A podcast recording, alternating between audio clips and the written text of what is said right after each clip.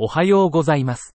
放射線科の IVR の新着論文の AI 要約をポッドキャストでお届けします。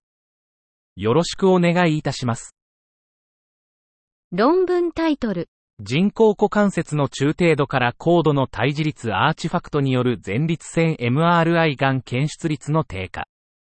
Decreased prostate MRI cancer detection rate due to moderate to severe susceptibility artifacts from hip prosthesis. 目的。股関節プロテーゼによる感受性アーチファクトが前立腺 MRI のがん検出率 CDR に与える影響を評価。方法。2017年から2021年までの前立腺 MRI を対象に、股関節プロテーゼの有無で CDR を比較。結果、股関節プロテーゼが存在する548件、全体の4.8%の MRI 検査で、中度から重度のアーチファクトがある場合、CDR は74%に減少。結論。股関節プロテーゼからの中度から重度の感受性アーチファクトは、前立腺 MRI の CDR を優位に減少させる可能性がある。重要点。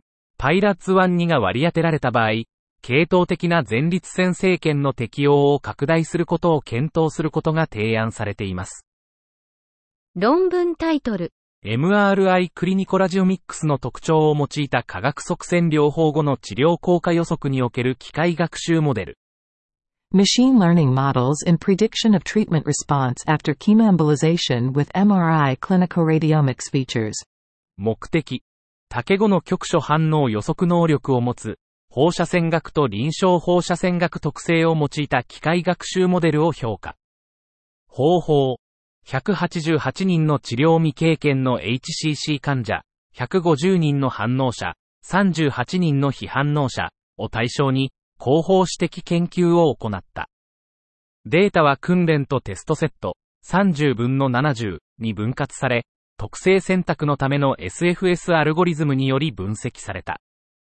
SVM モデルは T1Y、CET1、両データセットの組み合わせの放射線学と臨床放射線学特性で訓練された。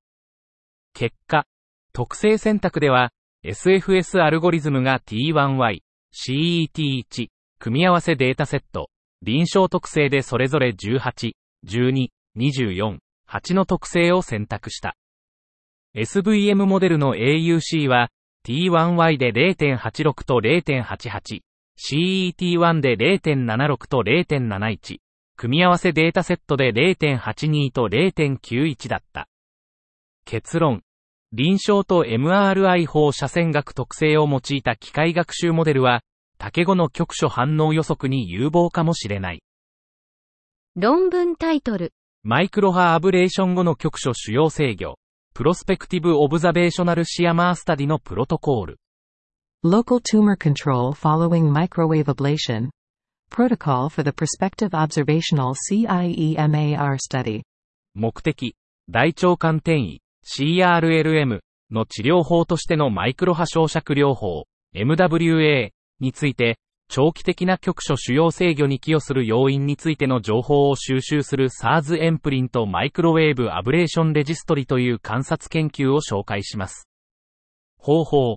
最大9個の局所治療未経験の CRLM を持つ成人を対象に、MWA 単独または MWA と切除及びまたは放射線療法を組み合わせた治療を行い、データを収集します。主な結果指標は局所主要制御です。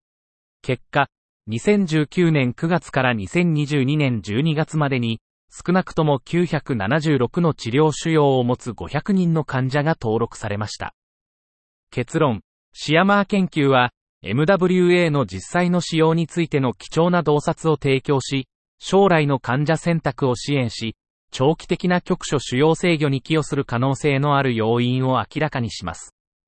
試験登録、NCT03775980。論文タイトル。リンパコブへの過大静脈破裂に対する移植内装術とリンパ管側線術。Endograft placement and lymphatic embolization for inferior vena cava rupture into a lymphocele. アブストラクトが提供されていませんでした。論文タイトル。 大腿質化動脈に留置されたフッ素樹脂ベースの薬剤溶出ステントの中期改存性に対する主義主義の影響。 Impact of procedural techniques on midterm patency of fluoropolymer-based drug-eluting stent placed in the femoral popliteal artery. 目的、 フルオロポリマー系薬剤溶出ステント、FP です。の大腿質化動脈における中期改存率への最適主義の影響を調査。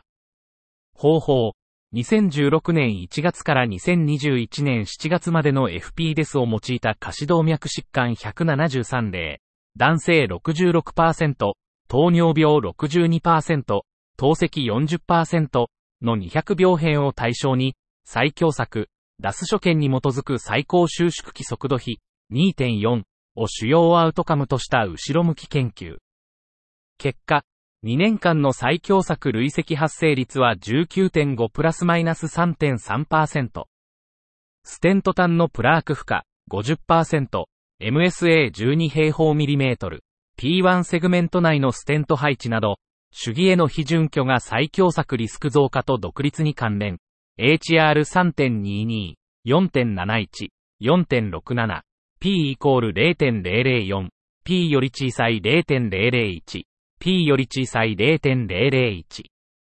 結論、主義への非準拠は、FP デス留置後の大腿質化動脈の2年間の最強策リスク増加と優位に関連していた。